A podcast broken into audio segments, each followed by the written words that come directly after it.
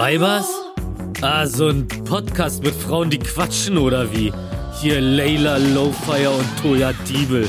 So, so quatschen, das können die, wa? Naja, dann hören wir uns das doch einfach mal an. Boah, ey, wir sind schon wieder hier so super professionell unterwegs. Layla hat so Kopfhörer auf, mit denen sie aussieht, als würde sie gleich auf die Gamescon gehen und irgendwelche World of Warcraft Turniere beginnen. Ich habe dir gar nichts von meinem Doppelleben erzählt, ne? Das kommt erst in Podcast Folge 20. Wir haben uns ja vor der Sendung irgendwie gefragt oder vor der Folge gefragt, ob es irgendwas gibt, über was wir äh, sprechen wollen. Hm, eigentlich ist es ja so, ich fühle mich immer free like a Taube, sage ich, wenn ich hier im Podcast sitze. Aber tatsächlich habe ich mich die Woche mit einem Thema sehr beschäftigt, weil ich gerade eine äh, Firma gründe. Und im Rahmen dieser Firma, es ist alles super top secret. Wir Influencer dürfen nie über irgendwas sprechen. Irgendwann later this year vielleicht. Auf jeden Fall beschäftige ich mich im Rahmen dieser Firmengründung äh, gerade mit Dehnungsstreifen, unter anderem. Dehnungsstreifen kennen wir von der äh, Schwangerschaft zum Beispiel. Am Bauch reißt oft mal die Haut. Ist auch überhaupt nicht schlimm, weil ist ja auch ein Baby drin gewesen. Oder man hat Dehnungsstreifen auch vielleicht, wenn die Haut oder der Körper schnell gewachsen ist. Ich habe das zum Beispiel äh, auch an der Brust oder am äh, Oberschenkel. Manche haben das auch, weiß ich nicht, irgendwo anders. Arme zum Beispiel ist, glaube ich, auch so ein häufiger, häufige Stelle, Oberarme. Auch bei Sportlern auch bei Sportlern, wenn die Muskeln, äh, kennt man ja auch von Pumpern und so, wenn die Muskeln sehr schnell wachsen, dann kommt die Haut da nicht mit. Und dann äh, gibt es eben so kleine Risse, die am Anfang eher rot sind und dann werden die aber immer heller und sind irgendwann so weiße, durchsichtige Linien. So. Warum ich das erzähle, ist, dass als ich mich mit dem Thema beschäftigt habe, wurde bei mir wie so ein Triggerpunkt ausgelöst. Habe ich relativ selten, ehrlich gesagt. Und mir ist eingefallen, dass dieses Thema Dehnungsstreifen für mich als Teenager unglaublich großes Thema waren, obwohl ich eigentlich kaum Dehnungsstreifen habe. Also ich hatte dann halt so ein bisschen im Oberschenkel, am, am, ich sag mal, Übergang zum Hintern, so ganz leichte kleine Striche. Und ich glaube, so ein bisschen an der Brust. Ich habe äh, ich hab auch relativ großen Busen und habe dann so mit 12, 13 relativ große äh, Brust dann auch bekommen in sehr kurzer Zeit. Und dann kommt die Haut halt, wie gesagt, nicht mit. Und ähm, unter uns Mädels in der Klasse war Dehnungsstreifen so eine der schlimmsten Sachen, die du haben konntest. Krass. Und Zellulite so. Also da wurde dann immer die Haut auch so zusammengedrückt, um zu zeigen, so, äh, guck mal, du hast das. Mhm. Und äh, ich hatte ganz doll Angst vor diesen Dehnungsstreifen und hatte sie dann aber halt irgendwann und habe mich unglaublich geschämt, sodass ich wirklich im Sommer auch mich so angezogen habe, dass man auf gar keinen Fall irgendwas sehen kann.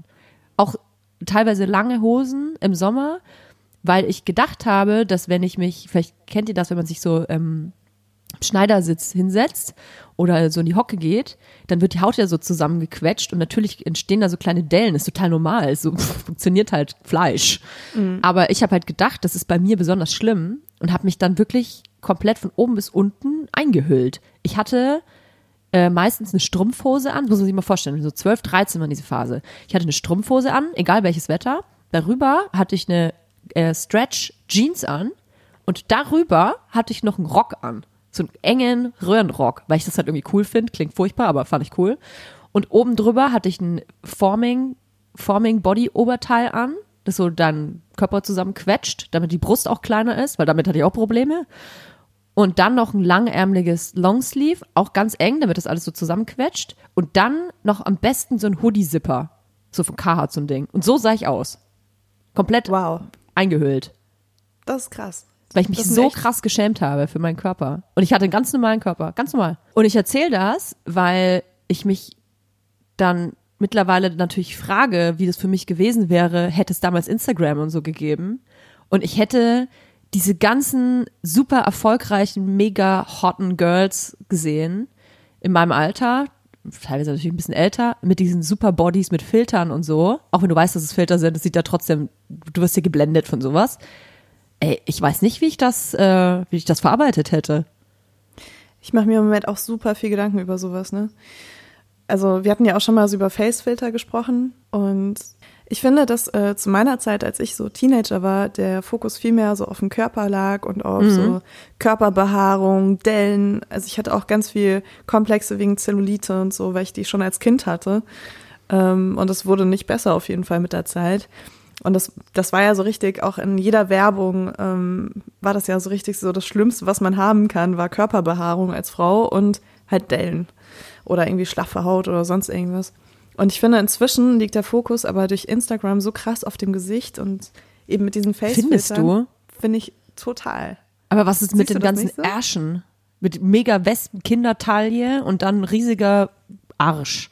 Ja, auch. Aber ich finde, dass man viel mehr durch so Insta-Stories und so viel mehr diese ganzen äh, Influencer und Models und SchauspielerInnen, mhm. ähm, dass man die viel mehr im Gesicht so beobachtet. Und dass durch die ganzen, ähm, klar, so Modifikationen, die dann auch vorgenommen werden im Gesicht und durch Facefilter und alles einfach so ähm, Menschen so krass sich verändern können, ohne irgendwie dafür was zu tun. Also mhm. du machst halt einfach einen Filter an und dann, dann hast du auf einmal keine Pickel mehr, du hast größere Augen, größere Lippen, ein schmaleres Kinn und so weiter. Dass ich echt glaube, dass die Generation, die jetzt gerade in der Pubertät ist und auf Instagram viel Zeit verbringt, dass die vor allem so, was ihr Gesicht angeht, krasse Probleme haben. Ah, das weiß ich eben gar nicht so genau, weil ich vermute, das ist jetzt aber wirklich nur eine, eine These, dass wir eher die Generation sind, vielleicht noch die, die Girls und Boys, die ein paar Jahre jünger sind, aber auf jeden Fall so ungefähr unser Alter, die das am meisten beschäftigt. Ich habe irgendwie das Gefühl, weil ich natürlich auch ha, mit Sherlock Holmes bin und meine äh, meine äh, um, meine Umwelt beobachte, dass viele Jugendliche und Teenager ähm, das schon längst durchschaut haben, dieses ganze Insta-Game und es so durchgespielt haben schon und da schon ein Level weiter sind als wir. Ich hatte, wahrscheinlich, ist jetzt nur ein Beispiel und vielleicht auch nur ein Einzelfall, aber ich war gestern in Schöneberg essen und dann hat sich eine Gruppe aus äh, drei Teenagern neben mich gesetzt, also an einen anderen Tisch. Und die waren vielleicht so, ich vermute mal so zwischen 15 und 17 maximal. Zwei Jungs, ein Mädel. Und ähm, das Mädel sah auch sehr äh, burschikos aus, also jetzt nicht unbedingt äh, Barbie-like. Und der Typ hat irgendwie sowas gesagt wie, äh, so flapsig hat er irgendwas erzählt und dann war es halt irgendwie so, boah, ja, die hatte so einen dicken Arsch. Irgendwie sowas. Und das Mädel hat sofort gesagt, hey, du weißt schon, dass was du gerade gesagt hast, ist Bodyshaming. Und da ist mir echt, ich habe mich, ich hab mich fast an meinem Mango-Lassi verschluckt, weil ich dachte, krass, Alter, ich mit 15, 16 ich hätte einfach beschämt auf den Boden geguckt, wenn ich an meinen Arsch gedacht hätte und der sagt sowas. Aber dieses Verständnis von Akzeptanz und Bodyshaming, diese Wörter überhaupt, dass es die jetzt gibt und dass äh, man darauf achtet, das finde ich schon krass, dass es in diesem Alter jetzt vorhanden ist. Vielleicht, vielleicht ist es auch eine Special äh, Supergruppe gewesen, aber fand ich schon abgefahren. Und dann hat sie noch zu ihm gesagt, du weißt doch, dass es wichtig ist, dass man seinen Nächsten so akzeptiert, wie er ist. Ey, da wusste ich überhaupt nicht mehr, was ich, ich, ich hab, konnte nur noch darüber gaffen und äh, hätte mich am liebsten an den Tisch gesetzt, weil ich mich gefragt habe, was sind denn das für Teenager, Alter? Ich habe da noch eine Bon im, im Rucksack gehabt und habe irgendwie äh, Pokémon-Karten gezählt. Also und die reden über so wichtige, äh, verantwortungsvolle Dinge. Weil ich habe auch wirklich das Gefühl, dass die Generation, die jetzt gerade aufwächst, eine der krass tolerantesten Generationen werden könnte, Allein dadurch, mhm. dass sie über die ganzen Informationen viel einfacher verfügen können, als wir vielleicht damals, was so äh, Rassismus angeht, was Sexismus angeht und äh, Homophobie und diese ganzen Sachen. Also ich sage nicht, dass das irgendwie bessere Menschen sind, die jetzt gerade aufwachsen, aber die haben mehr äh, Möglichkeit, sich da vorzubilden. Sensibilität, ne? Genau, die sind viel sensibler und ich glaube, die, die ähm, kritisieren sich auch gegenseitig, wenn sie merken, okay, da ist irgendwas äh, gerade nicht so, wie wir uns das vorstellen. Ne? Hätten wir niemals gemacht, da hätte sich nee, niemals nee. irgendjemand getraut bei uns, äh, da was zu sagen. Also schon gar nicht, muss ich sagen, gegenüber einem Jungen. Also es klingt jetzt so bescheuert, mhm. weil es ist ja erst zehn Jahre her oder naja, bei mir schon ein bisschen länger, 15 Jahre. Aber das, ähm, ich hatte damals auch eine große Klappe, aber das Verständnis dafür war ein anderes. Also niemals hätte ich da den Mund aufgemacht. Und auch wenn du gerade sagst, ähm, dass die Generation durch Instagram so ähm, Problem hat mit, mit Facefiltern und so, ey, ich glaube echt, dass sich da eine Generation herantut, die genau das Gegenteil ist, weil Instagram hat sich auch so unglaublich gewandelt. Ich habe gestern da schon mit jemandem drüber gesprochen, dass ich so eine Hassliebe eigentlich bis vor kurzem noch hatte zu Instagram. Ich habe da mal so viel geschimpft, immer so ach, voll die Müllhalde und oberflächliche Scheiße und so. Aber das muss ich revidieren, weil ich finde, dass Instagram so ein krasser Ort geworden ist, wo ähm, natürlich auf der einen Seite viel Oberflächlichkeit herrscht und auch viel Fake und so und dich schlecht beeinflussen kann, aber es sind so krass inspirierende, coole Leute, die teilweise genau die gleichen Reichweiten haben wie die Menschen, die nur Oberflächlichkeiten spreaden. Und das gab's doch bis vor kurzem gar nicht. Das, schau dir mal zum Beispiel so eine Sophie Passmann an, die eigentlich hauptsächlich dafür bekannt ist, dass sie eine Meinung hat, die, die für, gegen Rassismus aufsteht, die gegen Sexismus aufsteht. Das wäre doch vor fünf Jahren gar nicht möglich gewesen. Hätte man gesagt, oh Gott, was will die Manze jetzt? Und jetzt hat die eine unglaubliche Reichweite und die Leute hören zu. Finde ich schon toll. Finde ich auch super. Ich finde aber auch, dass sich das nicht ausschließt. Weißt du, ich finde, es schließt sich nicht aus, dass die Leute jetzt mehr ähm, mit äh, Diskriminierung irgendwie auf oder was verschiedene Diskriminierungen angeht, aufgeweckt werden ähm, und dass sie gleichzeitig aber auch ähm, viele Komplexe entwickeln, dadurch, dass äh, also ich meine, wenn du jeden Tag einen Facefilter benutzt, wenn du Insta-Stories machst, ne? Mhm. Und dann schaust du in den Spiegel, dann denkst du dir, du bist hässlich. Das mhm. geht ja fast gar nicht anders, weißt du? Weil diese Facefilter, die verändern dich ja auch. Die, also früher war ja so ein Filter eigentlich nur was, was die Farben so ein bisschen verändert hat und die Kontraste und alles. Inzwischen ist das ja einfach, macht das einen ganz neuen Menschen aus dir. Und das ich bin ist ein da Mensch, der, der Welt. näher an, der näher an so Beauty-Standards dran ist. Und ich glaube schon, dass du da auch drin bist, weil wenn du Insta-Stories machst, machst du auch einen Filter drüber, oder? Ich wisch einmal nach links, ja. Ich weiß gar nicht, das heißt, ist der Paris-Filter. Ja, genau. genau. Und der Paris-Filter ist einer der wenig, wenigen äh, Wischfilter, sage ich jetzt mal, in den Insta-Stories, der eben auch ähm, Falten besser macht, der Pickel hm. wegmacht, der äh, dich einfach ein bisschen äh, frischer und jünger aussehen Stimmt. lässt. Stimmt. Und gleichzeitig deine Haut ein bisschen ähm, ja, klarer wirken lässt, ne? Man sieht auf jeden Fall besser aus und ich mache es ja auch. Ja, genau. Ja, ich meinte nur halt bei diesen Face-Morphing-Filtern, ich, äh, ich komme mir da, ich mache das auch manchmal so aus Interesse, was es so gibt, ne? Ja. Und natürlich gibt es auch Filter, wo ich mir denke, boah, krass, sehe ich da geil aus. Aber mir persönlich wäre das jetzt viel zu peinlich, ehrlich gesagt, da so serious, serious Themen, so, hey, lass uns mal über Hanau sprechen und sehe dann dabei aus wie so ein, weiß ich nicht, jetzt hätte ich mich äh, hätte ich zehn Operationen hinter mir im Gesicht. Das, das äh, kann ich nicht. Ja, klar, das ist ja auch nicht so dein Bereich, sage ich jetzt mal.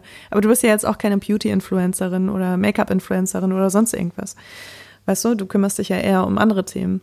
Und ich denke halt schon, dass wenn du dich viel für Make-up interessierst und mhm. viel für Beauty und Kosmetik und vielen Beauty-InfluencerInnen folgst, dass du dich dann extrem daran gewöhnst, dass die Leute so aussehen und dass du auch gerne dann selbst mal die Filter benutzt in deinen Insta-Stories, selbst wenn du nur ein Privat, eine Privatperson bist mhm. ähm, und dir dann irgendwann denkst, boah, irgendwie, also ohne Filter sehe ich scheiße aus. Machst du da, also machst du diese Filter?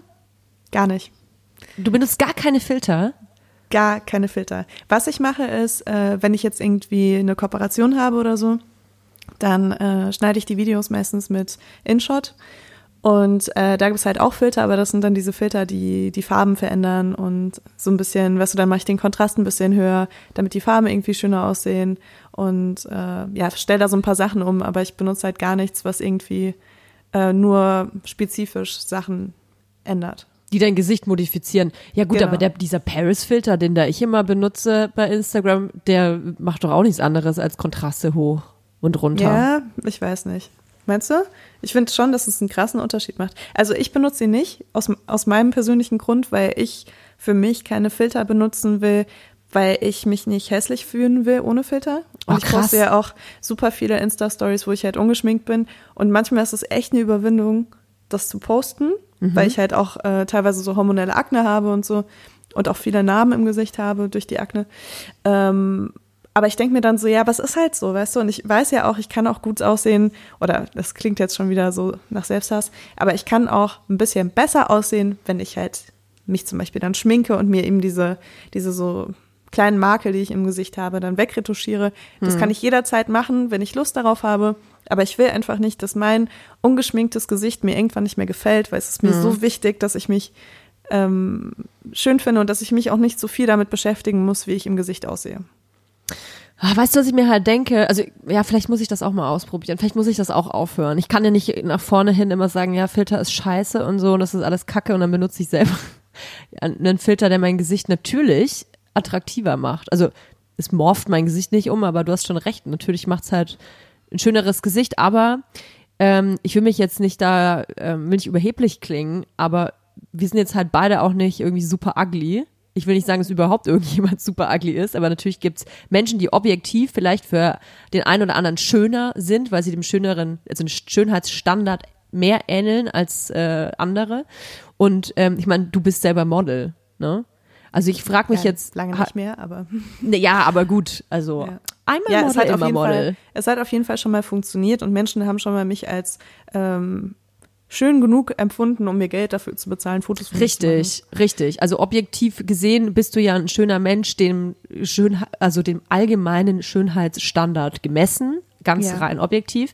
Und natürlich, ähm, das frag ich mich halt immer, ist es für jemanden, der dem äh, entspricht, einfacher zu sagen, ich benutze solche Filter nicht und ich äh, habe da kein Problem mit, als vielleicht äh, für jemanden, der vielleicht noch fünfmal schlechtere Haut hat als du, der vielleicht, ähm, weiß ich nicht, Pigmentflecken hat oder ähm, weiß ich nicht, keine Oberlippe oder was auch immer, weswegen man denken könnte, man ist nicht so attraktiv wie andere.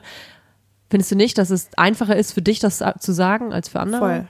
Voll. Und ich muss auch ehrlich, ehrlicherweise auch in diesem Moment zugeben, dass ich auch ähm, in meiner rechten Oberlippe auch Lipfiller habe. Naja, siehst du, in der, in der rechten. Ey, ich habe das auch schon mal gemacht. Ich habe das auch schon mal gemacht. Es ist überhaupt auch überhaupt nicht schlimm. Das Einzige, Ja. was ich halt nicht mag, ist, wenn man damit hausieren geht, weil ich finde, dass man da ein scheiß Vorbild ist. Ja, das ist halt, also ich finde es auch super schwierig, den Grad zu finden, weil ich habe das zum Beispiel auf Instagram auch noch nie angesprochen, ähm, dass ich mir eben die Oberlippe habe ausgleichen lassen. Ich habe nämlich so eine, also ich, mir fällt das halt total auf, anderen Menschen halt gar nicht, aber ich habe halt eine rechte, eher schmalere Oberlippe und eine Ja, ich auch. vollere. Genau das Gleiche. Ich habe Ja, eine geil. asymmetrische, ich habe eine asymmetrische Oberlippe. Ja, genau. Und Ja. ich habe das halt irgendwann angefangen ausgleichen zu lassen. Und ähm, ich bin halt auch so, dass ich mir denke, ich will es irgendwie auf Instagram nicht die ganze Zeit thematisieren, weil ich will nicht die Menschen dazu motivieren, das auch zu machen und vor allem auch Jüngere nicht dazu inspirieren, weil ich will Menschen das Gefühl geben, dass sie halt genauso wie sie sind auch gut sind. Aber ich will ja auch nicht sagen, ich will Menschen das Gefühl geben, dass sie genauso wie sie sind gut sind und dabei halt total fake sein, weil ich selbst was machen lassen habe. Du, du? jeder soll machen, was er will. Es gibt ja auch genug ähm, super erfolgreiche Influencer und BloggerInnen, die ähm, sich äh, spritzen, bis der Arzt kommt. das war mein Gag. Im besten Ähm, Fall kommt der Arzt schon vorher. Ja, am bestenfalls ist der schon vorher mal da gewesen oder die Ärztin.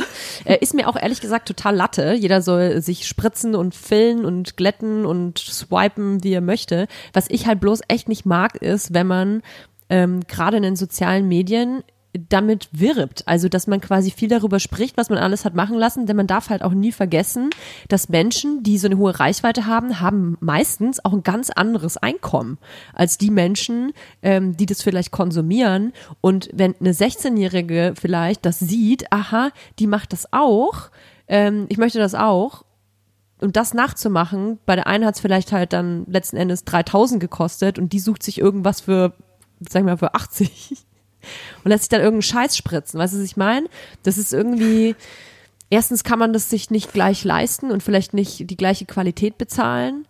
Und ich finde es einfach nicht, ich finde die Message einfach nicht gut. Weil Ja. man, es ist immer ein Vorbild. Wenn du jemanden auf Instagram folgst und die Person magst, weil sie vielleicht auch einen geilen Charakter hat und die Person lässt sich spritzen, dann denkst du dir doch automatisch, naja, wenn die oder der das macht, dann mache ich das auch. Oh Mann, haben wir jetzt gerade Leute geinfluenced. Ey, Also ich, ich- ähm, ich muss ich sagen, finde, ich wenn hab, jemand ähm, zufrieden ist, soll er das mach, äh, gerne Ja. machen, aber also ich finde halt, hab dass auch man ein gerade scheiß Vorbild weil- ist. weil ich äh, mich gerade an meinen letzten Lipjob sozusagen erinnern musste. Ähm, der ist nämlich komplett schief gegangen. Seitdem kann ich sehr gut pfeifen.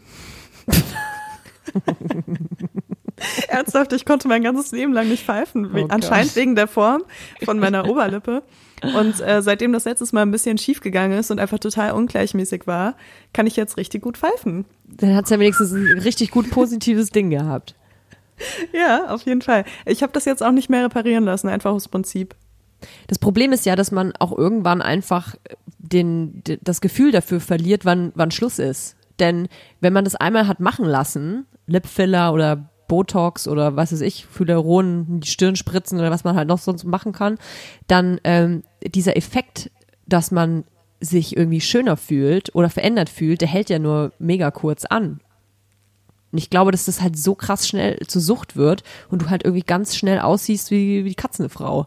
Wenn du aber aussehen willst wie die Katzenfrau, dann ist das vollkommen in Ordnung und ein gutes Recht, das so zu machen. Ja, total, aber ich, äh, ich, ja, ich finde es einfach nicht gut, ähm, Leute zu motivieren, sich zu verändern, weil da einfach, also äh, operativ, äh, chirurgisch, Beauty-OP-mäßig sich zu verändern, weil ich einfach ähm, der Meinung bin, dass das A schnell zur Sucht werden kann, B unglaublich teuer ist und äh, finanziell auch wahrscheinlich Probleme geben kann und C, weil du den Überblick verlierst, du dich selber irgendwie verlierst und auch irgendwie ähm, die Idee verlierst, warum du das alles machst.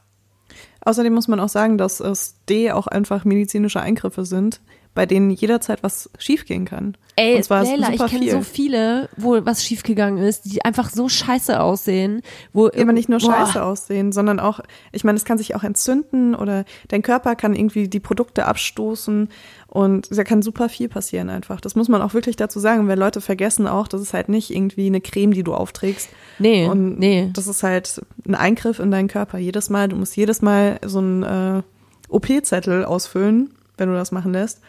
Und äh, unterschreiben, dass du halt dir allen Risiken bewusst bist, ne? Ja, und ich finde, das ist eben, ich glaube, das ist genau das, was ich sagen will. Was mich stört ist, ist, dass das Ganze zu verharmlost wird, gerade auf Instagram, als wäre es eben kein Eingriff, sondern als wäre es irgendwie, hey, ich habe doch nur ein bisschen Botox, weißt du? Das ist halt nicht, okay, man sieht deine äh, bisschen halt deine Falten nicht mehr. Nee, das ist ein Nervengift und du hast keine Mimik mehr. Also das kann halt ganz schnell passieren und ich finde halt, wenn man das übertreibt, dann ähm, dann geht das auch zum Gegenteil. Also natürlich ist der Wunsch ja, man benutzt Botox und das, den ganzen Kram, um jünger auszusehen und frischer auszusehen. Aber irgendwann äh, morphen diese ganzen Menschen für mich zu so einem zu so einem Einheitsalter. Ich weiß dann manchmal gar nicht, ist die jetzt 20 oder 40, weil es einfach alles gleich aussieht. Ich, ja, mein Gott. Ich darf ja auch Aber eine das, was Meinung du haben gesagt hier. hast, das, was du gesagt hast, ähm, dass man dann so kurz so ein Erfolgserlebnis hat, weil man in super kurzer Zeit irgendwie in seinen Augen schöner geworden Mhm. ist. Ne? Das finde ich ist wirklich ein krasses Problem und ich glaube auch wirklich, dass es eine Sucht auslösen kann. Aber ich denke auch, dass es eine ähnliche Sucht ist, wie wenn du die ganze Zeit Facefilter benutzt Mhm. und wirklich mit einem Swipe oder mit einem äh, Effekt auf Instagram irgendwie in, in einer Sekunde besser aussehen kannst, als du eigentlich aussiehst. Ey, ich sehe manchmal Bloggerinnen oder Influencer auf der Straße oder über irgendwelchen Events. Also, wann war ich das letzte Mal auf einem Event? Lol. halt un- ungefähr das 24 Jahre her. Ähm, aber ich sehe manchmal welche in, der, in Real Life, sage ich mal. Und ich kann dann immer gar nicht glauben, dass es dieselbe Person ist. Ich bin manchmal so schockiert, wie selbst die ganz bekannten äh, Instagrammer in Reality aussehen. Das ist wirklich mega krass. Und ich muss, und weißt du was, aber wenn ich gestern gesehen habe, wer einfach, also wirklich unfassbar schön ist, habe ich gestern ähm, beim Vorbeigehen äh, essen sehen. Äh, Nilam Farouk.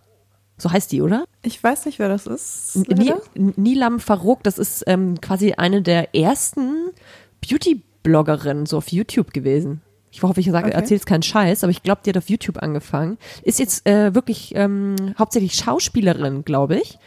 Deutsche Schauspielerin. Und Cool. die, ich bin fast erschrocken, weil die so schön war. Okay, wow. Also ich weiß auf jeden Fall, dass Menschen das von mir nicht sagen, wenn sie mich auf der Straße treffen. Dass sie sagen, auf der krass, dass du Straße- so schön bist. Ich, auf der Straße sehe ich auch auf jeden Fall so aus wie jetzt gerade bei der Podcast-Aufnahme. Ich habe mir gerade so ungefähr sechs bis zwanzig Pickel ausgedrückt. Und äh, Aber es ist der FaceTime-Filter, der über deinem Gesicht liegt. Und das Praktische ist, ich sehe auch ungefähr nur so ein Drittel von deinem Kopf, weil das, bei mir ist das Bild eingefroren. ach so, okay. Ja, ich habe eh das Mikrofon auch vor meinem Gesicht. Ja, Deswegen. ich auch. Bei mir siehst du Ja. eigentlich nur meine Augen und meinen schönen schiefen Pony. Ja, ich finde, das ist immer so ein bisschen wie bei äh, Hör mal, wer da hämmert, der Nachbar, weißt du? dass man eigentlich nie von seinem Pod Podcast-Partner oder von seiner Podcast-Partnerin, äh, dass man nie so die das komplette Gesicht sieht bei der Aufnahme. Ja, stimmt. Ich finde es aber ganz cool so. Außerdem ist es hier so ein, es ist gut als Mutter. Mal schnell Laptop an und äh, Podcast machen. Wir haben hier keine Zeit mehr, uns zu treffen. Außerdem, wenn, wenn, wenn die Kinder dann irgendwann in die Kita gehen, dann, dann hat dauernd irgendjemand eine Seuche und dann, bäh. Ich habe mich übrigens sehr auf diese Podcast-Episode auch vorbereitet. ich überhaupt nicht. Jetzt warte doch erstmal ab, wie ich mich vorbereitet habe. Und zwar hast du mir gesagt, es geht um Komplexe so als Teenagerin Ja. Und äh, dann ist mir was eingefallen. Und zwar hatte ich, als ich so 13 bis 14 war oder vielleicht auch 15, hatte ich so Blogs. Also da gab es noch keine BloggerInnen früher. Aber da gab es halt äh, schon so Blogs, die halt so super simpel aufgebaut waren, wo man irgendwie seine ganze Gefühlswelt so dargestellt hat. Okay. Also etwas, was ich auf jeden Fall niemals wieder machen würde. Ah, ich, weiß- ich weiß, was du meinst. Ich hatte in einen in der Klasse, die hat das auch gemacht. Ah ja, hm? wo man dann so wirklich so total theatralisch Richtig. alles ausgepackt hat, was einen gerade beschäftigt. Aber auch Mitten öffentlich, in der muss man dazu Pubertät. sagen, ne? Genau, Öffentlich. öffentlich, komplett öffentlich. Also da, da stand jetzt vielleicht nicht mein voller Name oder so, aber meine Freunde hatten ja alle die Adresse und die konnten sozusagen mein emotionales Pubertätstagebuch jederzeit lesen. Äh, fuck. Ja, ja, hatten wir bei deren aus meiner Klasse auch und die wurde dann auch hart gemobbt deswegen. Krass. Also ich wurde nie gemobbt und ich, als ich mir das gestern durchgelesen habe, Wie Hab ich sind- mir das gewünscht, gibt's ich noch? wär- Das gibt's noch? es ist offline. Ach so, scheiße. Aber ich ich hab habe mein gedacht, du verrätst uns das jetzt. Auf gar Das keinen ja Fall. krass. Das ist ja viel zu intim. Ich kann mir nicht vorstellen, wie ich das halt überhaupt meinem nicht überschaubaren Freundeskreis mitgeteilt habe damals, weißt du? Ja, aber erzähl mal, was steht denn da so drin? Also du hast es ja jetzt gelesen, als erwachsene Frau das durchzulesen, ist ganz schön hart, oder? Total. Also ich meine, ich war mitten in der Pubertät und du kannst dir ungefähr vorstellen, was man für Gedanken hat, wenn man in der Pubertät ist. Und wenn man alles aufschreiben würde, was man denkt, das ist doch erstens, also mir fällt es krass schwer, es nicht cringy zu finden Ja. Und zu sagen, ja, das war halt ich, als ich in der Pubertät war. Ah, okay. Du, schämst du dich ein bisschen dafür? Ich schäme mich extrem dafür. Aber warum? Das eigentlich- ist doch es ist eigentlich Teenager-Layla. super schade. Ja, es ist super schade, aber anscheinend will ich da irgendwie besser sein. Also ich kann dir ja mal einen Tipp geben, ja. Also falls du nochmal wiedergeboren wirst, ich kann dir ja mal sagen, wie Vergangenheitstoja dieses Problem gelöst hat. Vergangenheitstoja hat nämlich auch ein Tagebuch geführt. Äh, meine, meine Community weiß das natürlich. Und ich habe einfach gelogen. Stimmt, ich erinnere mich an deine Story. Ich habe einfach die beste Version meiner selbst, also von der ich dachte, dass es halt die coolste Toya der Erde ist. Ich habe mir tatsächlich so eine Wunschwelt aufgebaut und habe das da einfach runtergeschrieben wie so ein wie so ein Hollywood-Film. Auch richtig so mit liebes Tagebuch, hey, hab eigentlich gerade keinen Bock, nicht reinzuschreiben, aber gut, wenn du es unbedingt wissen willst, dann erzähl ich's dir halt. Also übrigens, heute ist total der stressige Tag gewesen, weil es waren wieder vier Jungs in mich verliebt neu und so. Oh, ich weiß gar nicht mehr, wie die heißen, voll blöd. Und eigentlich haben die halt alle ignoriert. Also eigentlich, also es ist lustig, so eine ersten Instanz, aber wenn man da dahinter guckt, ist die Metaebene eigentlich ziemlich traurig, weil es offensichtlich ist, dass ich über die Wahrheit gar nicht sprechen wollte. Also ich weiß nicht, was ich trauriger finde, ehrlich gesagt. Ja, weiß ich gerade auch nicht. Das Ding ist halt, ich weiß überhaupt nicht mehr genau, wie es wirklich war, weil wenn ich mir mein Tagebuch halt so durchlese, ist es natürlich 70, 80 Prozent mega funny, weil ich da einfach eine Scheiße reinschreibe. Aber ähm, auch da, wenn ich die ein oder anderen Sachen lese, werde ich an die echte Situation wieder erinnert, weil die Vergangenheitstoja hat nicht eingerechnet, dass die Zukunftstoja ein Elefantengedächtnis hat und natürlich viele Dinge noch weiß einfach. Ich weiß nicht, warum ich damals ge gedacht habe, ich vergesse das alles und lass mich, also für wen habe ich das überhaupt geschrieben, das Tagebuch, weißt du? Für Ja, weißt du noch, was die Intention dahinter war?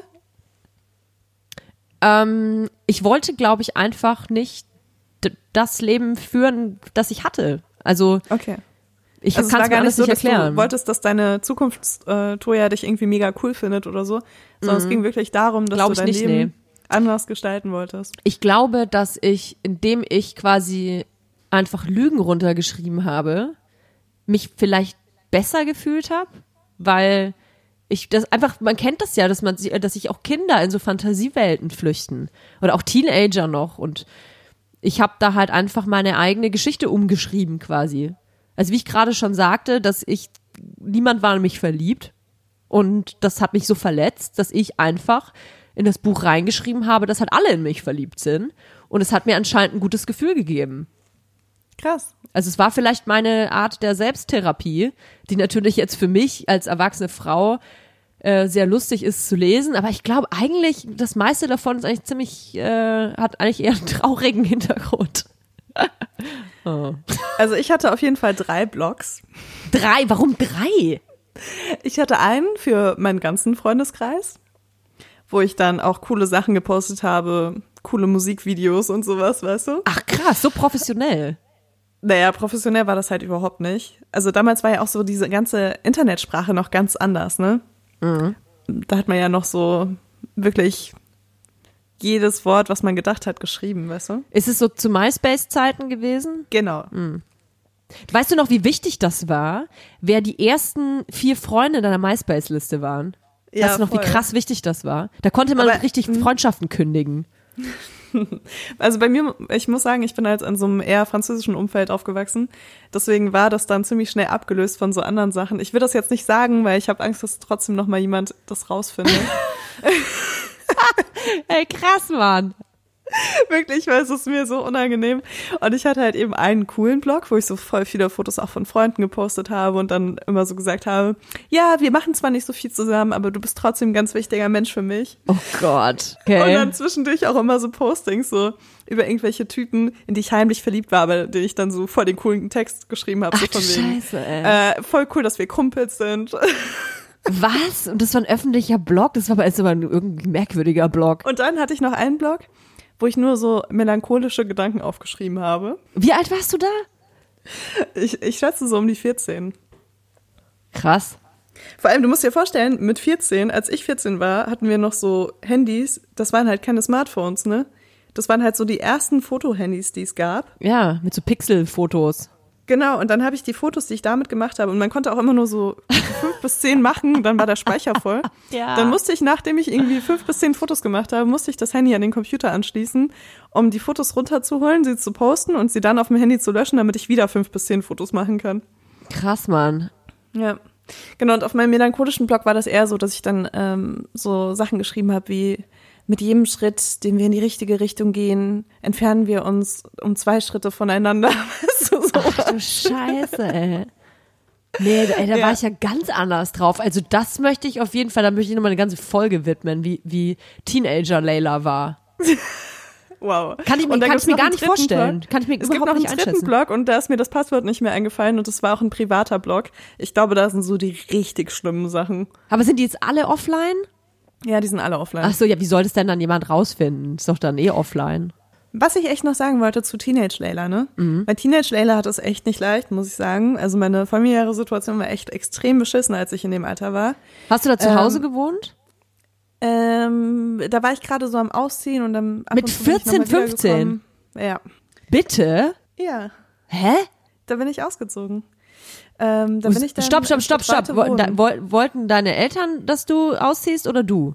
Also erst wollte ich das, dann wollten meine Eltern das. Es war so ein Hin und Her. Aha. Also es war auf jeden Fall Trouble. Aber warst du Überall. selber auch ein bisschen, also ich finde es immer scheiße, dann über sich selber zu sagen, ja, ich war auch ein schwieriger Teenager. Manchmal hat das ja auch wirklich, ähm, das sind die Eltern einfach daran schuld, dass man so eine scheiß Jugend hatte und dass man ausziehen muss. Ich wurde mit 18 auch rausgeschmissen. Ähm, aber 18 ist nochmal, ich finde 18 ist nochmal anders als 14, 15. Äh, Stört dich das, wenn dein Kind im Hintergrund meckert? Nö, das ist äh, mittlerweile, kann es äh, alleine arbeiten und so. Okay, super. Nee, der, Hund- der Hund Ähm. passt gerade auf. Nee, mein, mein Freund ist da, alles gut. Ja. Ähm, also ich will jetzt niemandem die Schuld geben.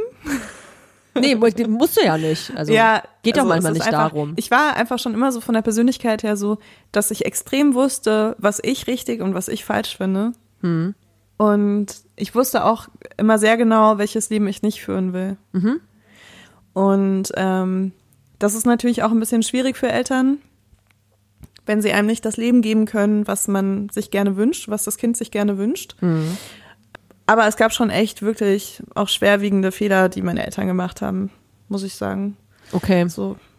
Also ich bin sehr froh, dass ich dann ausziehen konnte und ich habe auch sehr dafür gekämpft, weil es war auch nicht so einfach. Und ähm, war dann super froh. Also was heißt super froh? Das betreute Wohnen war auch super anstrengend und du hast halt so viele Regeln, an die du dich halten musst. Und wenn du vorher gemacht hast, was, worauf du Bock hast, ist das auch eine krasse Einschränkung. Da wollte ich kurz einhaken. Wie kann man sich das denn vorstellen? Weil ich habe ja keine Ahnung davon. Wenn man mit 14, 15 auszieht, dann zieht man natürlich nicht in sein privates Loft, sondern wo, wie, wo wurdest du denn dann hingebracht? Das klingt so scheiße, aber wo bist du denn dann eingezogen? Ich äh, bin dann in eine Einrichtung gekommen und äh, das war so damals bei der Einrichtung, die hatten ein großes, äh, eine große Wohngruppe in einem Haus, wo ganz viele Leute gewohnt haben. Im selben Alter. Um, mh, nee, die waren schon sehr auseinander. Also ich glaube, der jüngste war irgendwie elf, zwölf, würde ich sagen. Boah, krass. Und äh, der älteste, glaube ich, 17. Also so in dem Bereich, ne?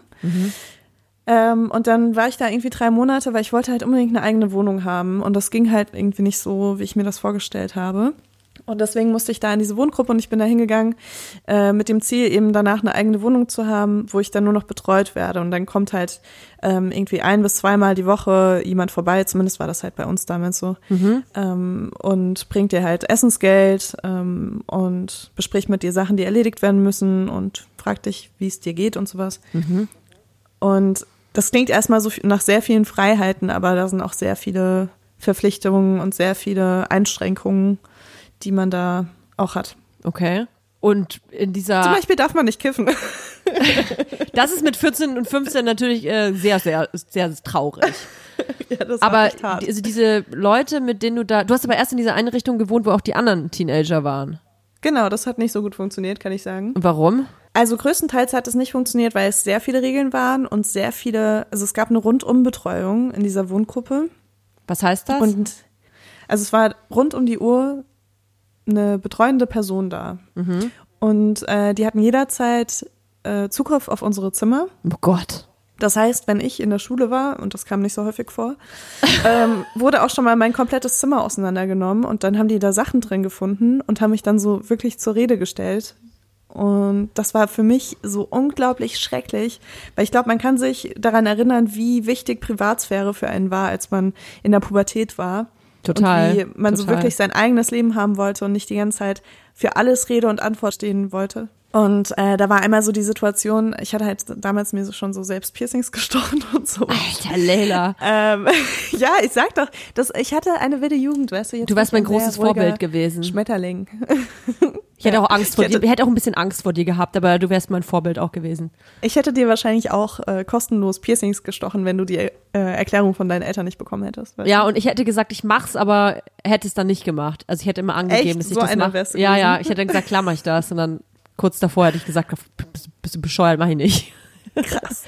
Und ich wäre wahrscheinlich eine Stunde mit der Regionalbahn zu dir gefahren, damit du dann sagst, du kneifst und dann hätten wir einfach Bon ich habe immer gekneift. Ich war voll der Schisser, Mann, bei allem. Das ist so schrecklich. Ähm, ja, also ich hatte auf jeden Fall so selbstgestochene Piercings und hatte deswegen so eine Zugsalbe ähm, gegen Aha. so Entzündungen. Und die hatte ich in so einer Spritze aufgezogen, weil ähm, ich das damals von einer äh, arbeitenden Arzthelferin bekommen habe einfach, ne? Das haben die halt gefunden, das ist halt so eine braune Salbe in Ja. der Spritze. Ja. Ohne Nadel, ohne alles, ne? Und dann gab's so richtig so eine Intervention von wegen, ich weiß nicht, was sie sich vorgestellt haben. Leila hat Droge Kot auf. Leila hat Kot in eine Spritze aufgezogen. Ich glaube, die dachten, es wäre Heroin. Ach krass. Also ja. ich weiß nicht genau. Ich hab, ich bin auch so ausgerastet, dass ich ehrlich gesagt mir das nie angehört habe, was deren Problem damit war. krass. Weil die mussten halt mein Zimmer so krass auf den Kopf stellen, dass sie das finden, ne? Und ich fand das so schrecklich, dass die sich durch die Sachen gewühlt haben. Weißt du, was ich als Teenager immer besonders schlimm fand? Wenn man nichts, wenn man ausnahmsweise mal nichts ausgefressen hat, so wie bei dir mit dieser Zugsalbe, und dann aber beschuldigt wird, was getan zu haben. Ich weiß nur, dass ich äh, hab, bin auch mit einem richtigen Arschloch von Stiefvater leider groß geworden. Und der hat mir auch immer eine Scheiße vorgeworfen, für die ich mich rechtfertigen musste. Und das war für mich viel schlimmer, als mich für Dinge rechtfertigen, die ich wirklich gemacht habe. Voll, ist ja auch verständlich, ne? Also der Und hat das, mal, der äh, hat bei mir mal so zum Beispiel Joints gefunden, wo keine, die keine Joints waren. Also ich habe mal äh, einfach so äh, Zigaretten gedreht. Jeder Vollidiot hätte gesehen, dass da kein, kein Gras drin war, da war einfach nur Tabak drin. Und der hatte bei mir dann vorgeworfen, dass ich, dass ich halt kiffe. Und ich hatte noch nie zu dem Zeitpunkt äh, Marihuana gesehen. Aber Krass. musste mich dann dafür rechtfertigen und war ab dem Zeitpunkt Kifferin. Obwohl ich, glaube ich, das erste Mal mit 16 an einem Joint gezogen habe. Und da zu dem Zeitpunkt, als er es mir vorgeworfen hatte, war ich zwölf. Na gut, welche Zwölfjährige rollt Zigaretten? Aber ich, also ich, es waren halt keine Drogen. Ey, immerhin, immerhin, immerhin. Ja, aber ich glaube auch, dass sowas dazu führt, dass man irgendwann so krass stigmatisiert wird als Jugendlicher oder Jugendliche. Und äh, dass man dann auf alles scheißt und eh nur noch Scheiße baut. Weil man du? dann eh denkt, na gut, jetzt ist es ja, wenn der eh das oder die das von mir denken, dann ist es ja eh schon wurscht, ne? Ja, ich weiß zum Beispiel noch, dass ich als Teenager immer als Stampe bezeichnet wurde von voll vielen Menschen, bevor ich überhaupt mit mehr als einer Person Sex hatte. Und ich nachdem, also ich, ich habe erst angefangen, wirklich mit vielen Männern Sex zu haben, nachdem ich wirklich jahrelang dieses Image mit mir rumgetragen habe, ne? Ich glaube, das geht aber vielen Mädels so. Also ich glaube, das fängt tatsächlich schon sehr, sehr früh auch an, dass Jungs, um Mädchen zu beleidigen, Schlampe sagen. Ja, aber auch nicht nur diese Beleidigungen und so, sondern das war so richtig dieses Jahr, ah, Leila macht's ja eh mit jedem. Wieso haben die Leute das gedacht? Keine Ahnung, wahrscheinlich, weil ich eine der wenigen war in der Stufe, in der ich war in der Schule, die keinen festen Freund äh, zu dem gleichen Zeitpunkt hatte, wo andere Leute ihren ersten festen Freund hatte, weißt du? Weißt du, was meine Hatten. Vermutung so ein bisschen ist? Dass hm? ähm, Frauen schnell Brüste. als Schlampe und Hure und so bezeichnet werden, also irgendwas abwertendes, sexuelles auf jeden Fall, wenn sie, wenn diese Frau begehrenswert, sexuell begehrenswert für die Person selber ist, aber nicht erreichbar ist. Ja, das Gefühl habe ich auf jeden Fall auch. Weil ich hatte auch wirklich, wenn Männer ähm, eine Frau nicht haben können, die sie geil finden, ja. dann finden sie, also dann ist ja die Beleidigung quasi schon auf der Zunge. Ja. Ja, ich hatte auch relativ früh irgendwie große Brüste und äh, eine schmale Taille und so. Und dadurch war ich ja eigentlich auch schon so ein bisschen dieses ähm, Lustobjekt. Ja, genau. Ja, denke ich auch. Ich hatte auch große Brüste, aber ich hatte keine Taille. Deswegen war ich nicht so viel Schlampe wie du. Gibt's da so Abstufungen? Ja, ja, war we weniger so, Schlampe. Gibt's so, gibt's so eine Porno-Skala irgendwie von so ähm, den beliebtesten Pornodarstellerinnen, ähm, die man dann so daneben hält. Genau. Und dann kannst du wissen, wie, wie krass ist dann so. Ich finde eh die Leute, die Pornos gucken und dann aber sagen, dass die Pornodarstellerinnen äh, oder die Pornodarsteller ähm, extreme, also dass es extrem falsch ist, dass sie damit ihr Geld verdienen, ne? Das, das ist doch immer so, das ist auch immer diese Doppelmoral. Ja. Ist doch voll. Also ich, ich habe auch, ich, ich habe auch Bekannte, die, ähm, jetzt habe ich das Bild so vor dem Kopf und muss lachen, die nach außen hin so auf Saubermann und Sauberfrau tun und äh, sagen, wie scheiße sie das alles finden, äh, mit äh, in Puff gehen und Le Leute abwerten dafür, wenn sie irgendwie Pornos gucken und so. Aber das dann selber machen, wenn sie die Tür zuschließen und keiner zuguckt, einfach heimlich. Aber gut, das sind halt irgendwelche Komplexe, ne? Ja, voll. Aber ich find's noch schlimmer, wenn sie dann eben die, die Mädels, die in dem Puff arbeiten, wenn die über die so krass herziehen. Ja, es geht gar nicht. Halt dort es geht Gäste gar nicht. Sind. Ja, ja das ist für mich nicht. das Schlimmste einfach. Na gut. Ähm, ich würde sagen, wir machen für heute einen Schlussstrich. Schlussstrich. Ja. Aber bitte nicht mit mir Schluss machen. Wir haben so schön angefangen mit, mit Vibers. Ich möchte das gerne noch ein bisschen weitermachen. Ja, voll. Ich, mir macht das auch sehr viel Spaß und es ist voll schön, ich kann noch so viele Sachen auch über dich herausfinden. Und äh, ich bin gespannt, was du noch so auf dem Kerbholz hast. Einiges, meine Liebe. Dann freue ich mich äh, einfach auf nächste Woche. Alles klar. Bis nächste Woche. Tschüss. Tschüss.